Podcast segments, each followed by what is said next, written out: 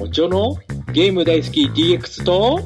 親バカゲームミュージアムがお送りするコラボプロジェクト。題して、ゲーム的テーマトーク祭り総勢15番組のポッドキャスト配信者が持ち寄った修行空のお題の中から選ばれたトークテーマを魚にそれぞれの番組が、それぞれのスタイルで、大好きなゲームの話をリスナーさんにお届け。そして今回選ばれた栄えあるトークテーマは？ナンバーワン、アーケード。ナンバーツー、周辺機器。ナンバースリー、ゲームサントラ。そして、ナンバーフォー、積みゲー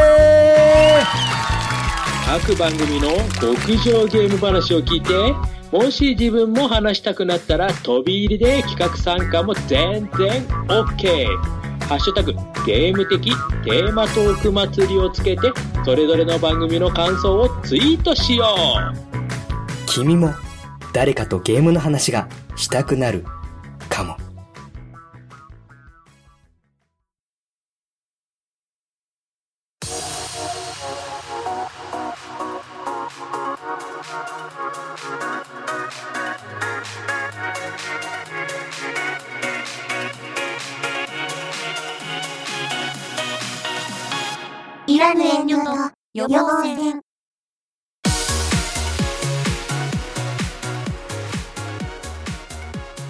というわけで始まりました。いらぬ遠慮と予防戦。この番組は、濁りの好きなことを喋っていく番組でございます。えー、内容にはですね、ネタバレを含みますのでご注意ください。ということで、えー今回は、え突発的特別編でございます。えー何をやるかと言いますと、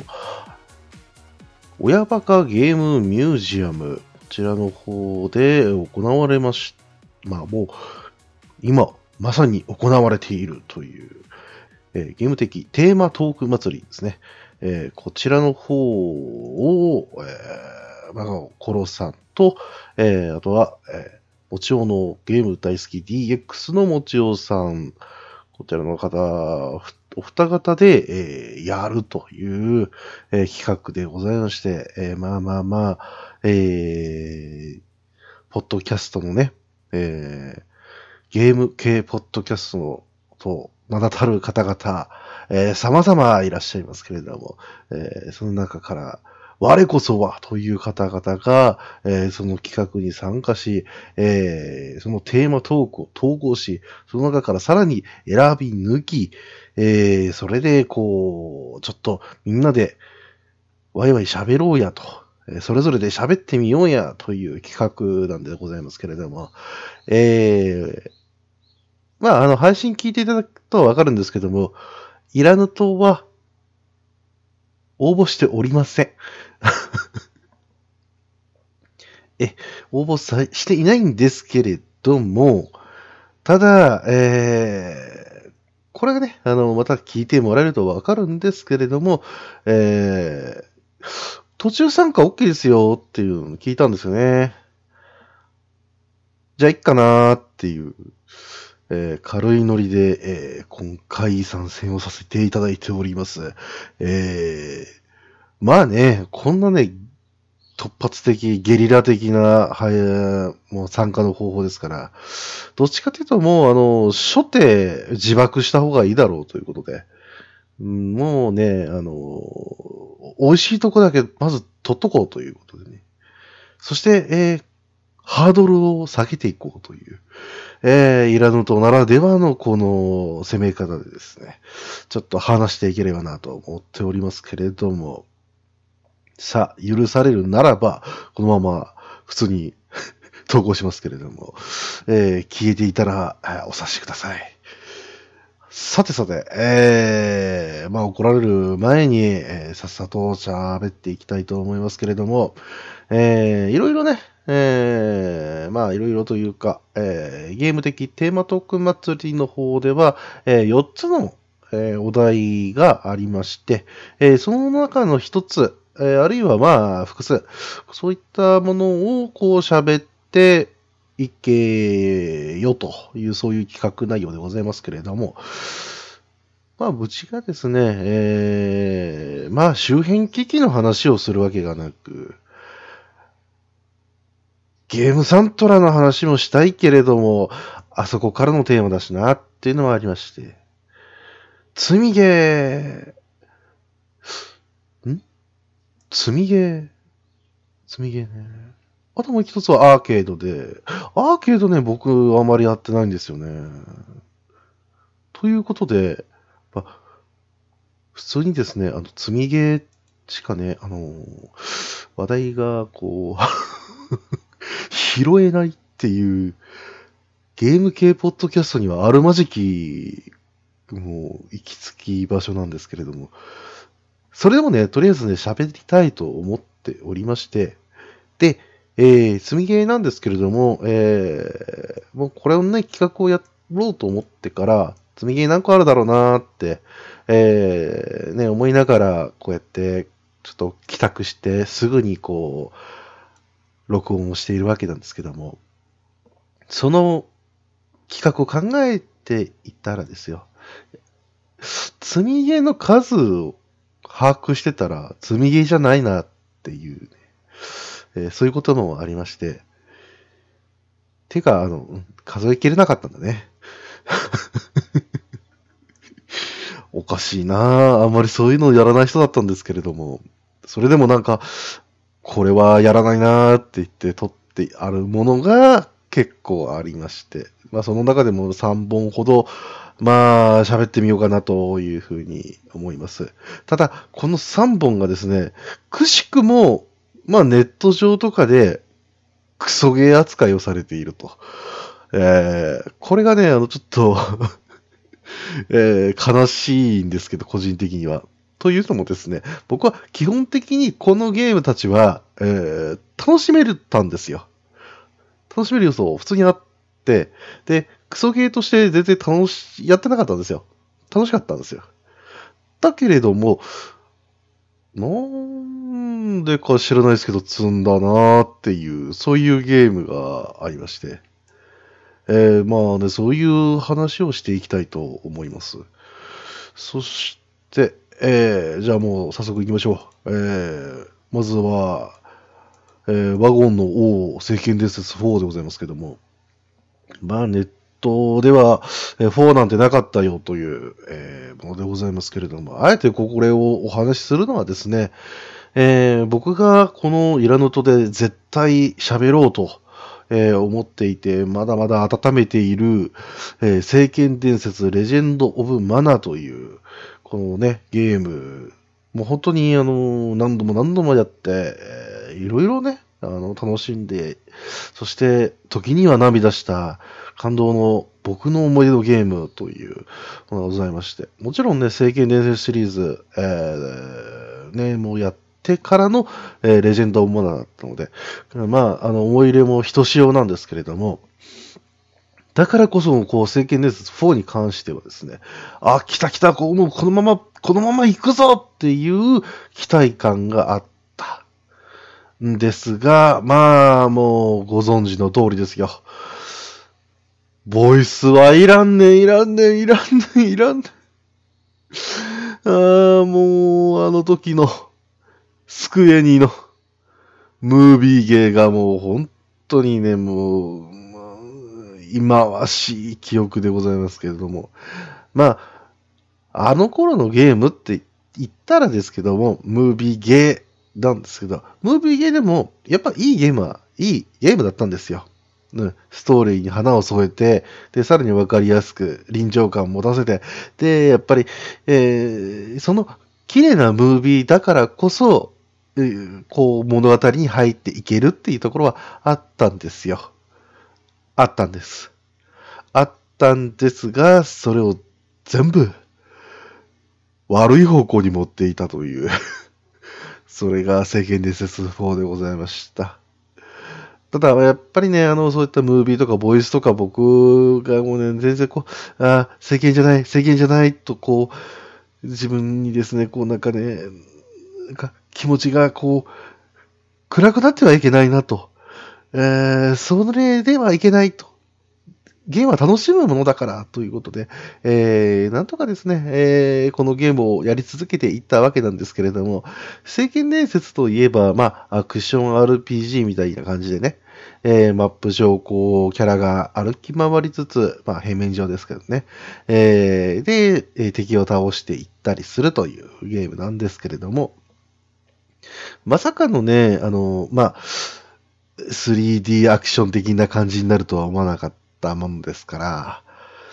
あの当時はですね、酔いに酔いましたね。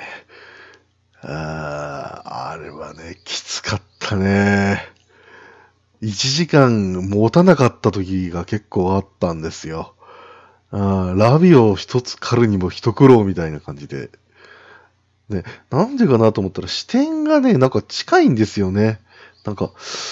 ちょっと奥に行けないというか、なんて言うんでしょうか。あんまりこう画面のなんか中央だけを見させられるみたいなゲームになっちゃって、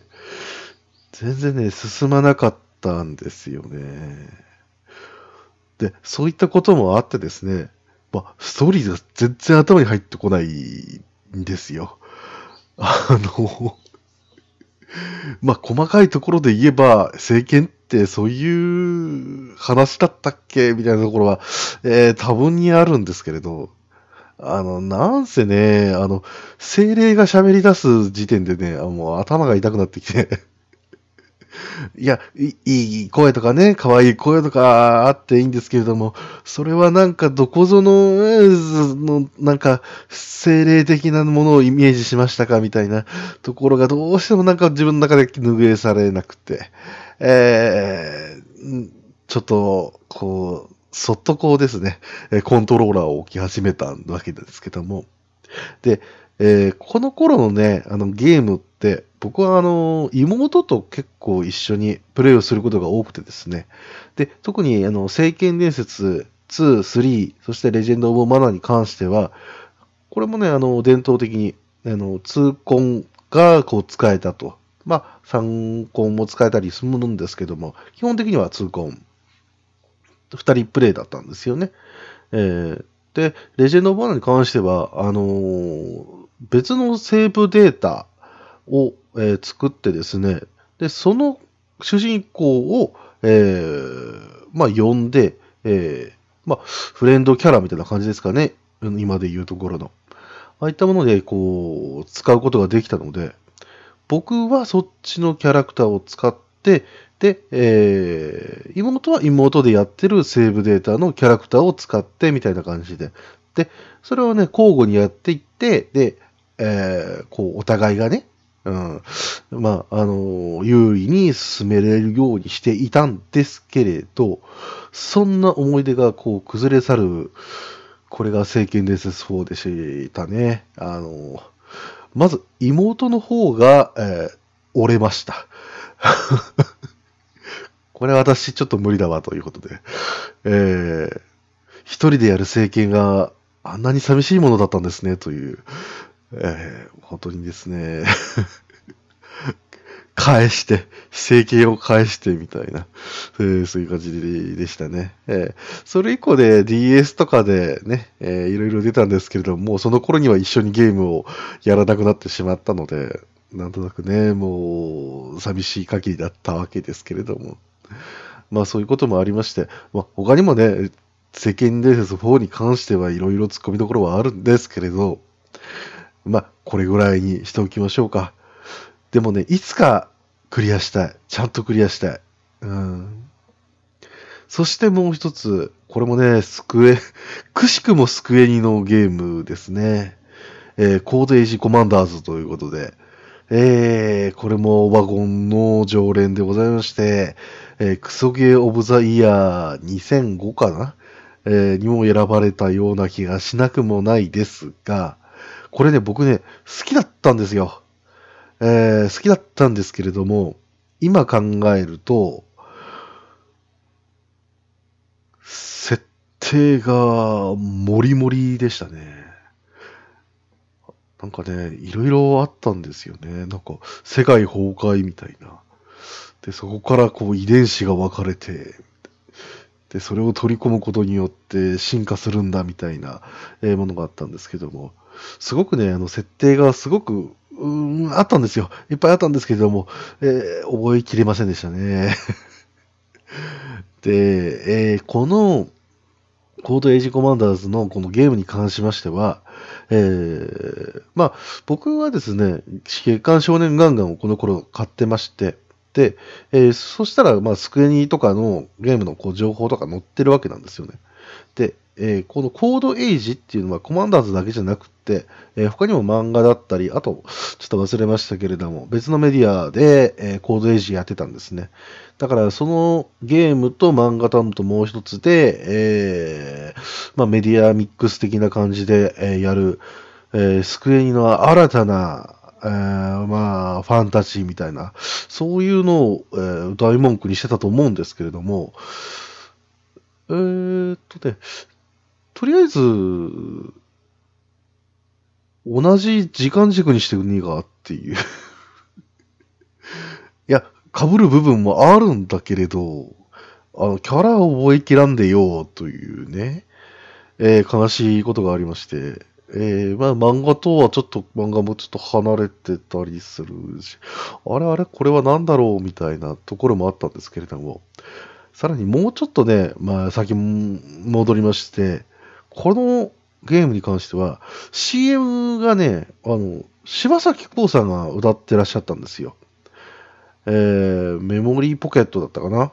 うん。あのそれはね、もう CD シングルの、あの、まあ、裏面と言いましょうか、えー、カップリング曲として入ってたんですけれども、まあ、その CM ソングがすごく刺さりましてですね。で、あの、案の定、やっぱり妹も、あ、この曲いいわ、ということで、えーで、もう兄弟の中でも楽しみだねっていう話をしてたわけなんですよね。で、えーその CD が発売されたらもうその即座に買って、で、それをこうね、二人でこう聞いて、えーまあそのゲームの発売を待ったんですけれども、発売日にコードエイジコマンダーズ買ってきましたね。えー、その後、オープニング見ましたね。柴咲コウいないんですよね。で、おかしいなということで、えーシングルの方をですね、ちょっとジャケットよーく見たらですね、えーコードエイジ、えー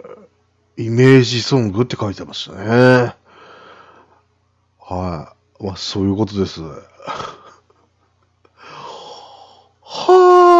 っていうね。あで、それでですね、これでまあ妹はこのコードエイジに関しては興味を失いまして、あじゃあ僕だけでやるかと、えーカチカチカチカチ、えーやってたんですけれども、辛かった。時間軸としては多分コードエイジが出てから世間伝説4が出たはずなんで、多分ね、この頃から、えーああいったゲームっていうのは苦手なジャンルになっていったんでしょうけど、だからキングダムハーツもあんまりやらないのかな。とはいえ、えーこのコードエイジコマンダーズは RPG だよっていうことで出てきたんですけれども、完全にアクションゲームなだけでございまして、えー で、たん、ただただ、こう、ね、敵を倒して吸収して、えーで、えーなんかね、武器を、こう、なんか手を変形させたりするんですよね。えーで、それでハンマーだったり、こう、ショットだったりをして敵を倒すわけですけども、えー確かね、必殺技みたいなのがあってね、で、それがね、すっげえタイミングゲーで連打ゲーだったような気がするんですよね。これもね、記憶曖昧ですね。えーだって今ね、やろうとも思わないんですよね。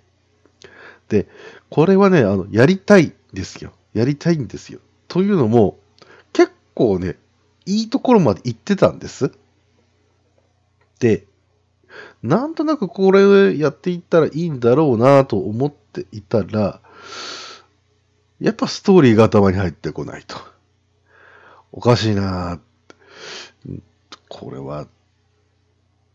なんでだろうと思ったら、やっぱりこれね、あの、ガンガンで読んでいるのとちょっと違うからだったんですよね。話が混ざっていくんですよね。もちろん世界観自体は同じなはずなんですけれども。えー、っと、ガンガン読んだ。よし、じゃあゲームやるか。んこれ、誰だっけ？みたいな。それの繰り返しとかだったような気がしますね。はい。で、まあ、案の定、漫画の方も内容を忘れて、あどうだったっけなーみたいな、えー、そんな感じでしたね。なんか、えー、兄弟を助けるかなんかしないような気がします。えー、まあ、そういうね、思い出も相まって、えー、なかなか手を出せないゲームなんですよね。ただ、序盤、中盤あたりはまだまだ楽しんでた思い出があるので、いつかやりたい、えー、そういうゲームでございます。さて、えー、もう一つはですね、これが今日ご紹介する最後の罪みですけども、えー、ミシシッピ殺人事件ということで、これはね、大人になってから知ってですね、まあ、レトロゲームをちょうどこう、買い漁ってた頃なんですよね。で、やっぱりファミコンの中でも、まあ、名作とそうでないものがあるんだなというのが、なんとなく分かり始めていた頃に、えー、まあ、ある人から、えー、ああいったゲームがあるんだと。あ、ミシシッピ殺人ゲーム。へえ、どんなゲームなんだい？やればわかるよということで、えー、中古でですね、えー、買ってきてやったわけなんですが、まず第一に、僕はファミコンのアドベンチャーゲームが大好きなんですよ。だからその人もそれを知っていて、これを進めてくれたとは思うんです。うん、まあね、いろいろファミコンではアドベンチャーありましたけれども、えー、僕が好きなアドベンチャーっつったら、まあ、やっぱシャドウゲートなんですよね。まあバカゲーと言われてしまっていますけれども、あれはね、もう僕はゲームブック的な感じですごく楽しめたんですよ。だから、普通に考えて、あれがそんなに言われるんであれば、もう他のゲームだってできるよということで、えー、まあ、ね、コマンド選択っていうところもありましたけれども、まあまあまあ、えー、あ、あっち行ったりこっち行ったり、部屋渡り歩いて、あ、えー、ね、船の、えー、で起きたこう殺人事件の、えー、解決をするのね、と。で、えホームズと、えワトソンみたいな、え関係のあの二人が会議するのふーんとやってみたんですが、え、やっぱりね、理不尽な死って嫌だよね。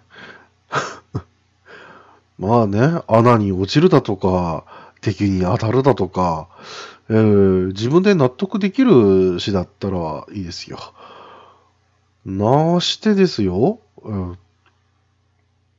部屋に入ったらナイフが飛んできて、はい、ゲームオーバー。えー、こう、部屋に入っていって、えー、ちょっと歩いたらですよ、落とし穴。え？これは、犯人が仕掛けてるってこと？じゃあ、まあ、ナイフが飛び出す機構みたいなのを、えー、これを犯人特定のこの材料にしていいの？みたいな。そういうとこまで入ってきておりますし、何より船なんですよ。船で人が死ぬほどの落とし穴をこう、掘るってどういうことなんだろうっていう。もうやっぱ分かんなかったですよね。ほいで、あの、まあ調べて分かったんですけど、これはもともと洋芸で、で、それをローカライズ、まあ、日本語版にしたという、そういうものなんですけども、なぜかですよ、えー、もう普通に元のものにはセーブ機能があるんですよ。日本語版ね、ないんですよ。なんで？で、まあね、じゃあ通してやればいいじゃんっていうことなんですけども、で、これがですね、あの、通してやるには、ちょっとですね、問題がもう一つありまして、あの、ヒント、まあ、えー、人にこうね、話して、で、まあ、捜査のこのね、まあ、うん解決のひ糸口みたいなのをこうね、確認したり、アリバイ検証したりするわけなんですけど、えー、一回確認したら、もうね、話してくれないんですよね。で、これは元々の仕様っぽいんですけども、あのね、メモを絶対取れよっていうゲームっていうね。いや、昔はそうだったんでしょう。だけどね、あの、喋ることはないみたいな感じで、あの、そんなにそっけなくしなくてもいいじゃんっていうね、気がしてならんわけですよ。なんでしょうね、あの、理不尽さ。ちょっとこれは、犯人見つけるまでちょっとやれるかなっていうことで、えー、数年経ちましたね。やれてないですね。ああ、で、まあその時にね、あのこう、自分なりにメモを取ってですよ。で、いろいろやってたので、そのメモっていうのはもうまだまだ残ってるんですよ。で、これに沿っていけば、まあセーブ機能なくたって、えー、そのままいけるし、いいんですけども、まあちょっと部屋を間違えれば、まあナイフが飛んでくるんで、あのね、もう、うかつなことできないんですよね。うん、ただ、これって、アドベンチャーかなみたいなね。なんだろう。まあ、今で言えば、まあ、こういうアプリもあるけれど、フラッシュもあったけど、みたいな。なんかね、いろいろこう、なんか惜しいなというゲームですね。まあね、謎の部分に関してはやっぱり気になるは気になりますから、本当に僕の推理が合ってるのかっていうね。だからそこら辺をね、確認したいんですけれど、えー、いつやるんでしょうか？誰か教えてください。ということで、えー、今回は、えー、ゲリラ的参戦、えー、ゲーマ的テーマトーク祭り。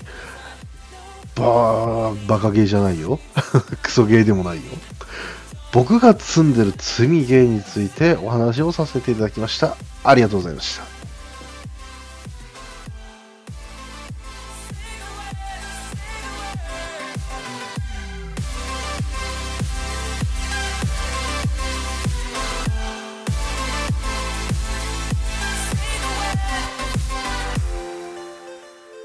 この番組では、皆様からのお便りを募集しています。宛先は、Twitter アカウント、いらぬ遠慮と予防線、アットマークいらぬとへのリプライ、またはダイレクトメッセージと、ハッシュタグ、ひらがなで、いらぬと、をつけてのツイート。メールでは、いらぬとアットマーク gmail.com、i, r, a, n, u, t, o までお願いいたします。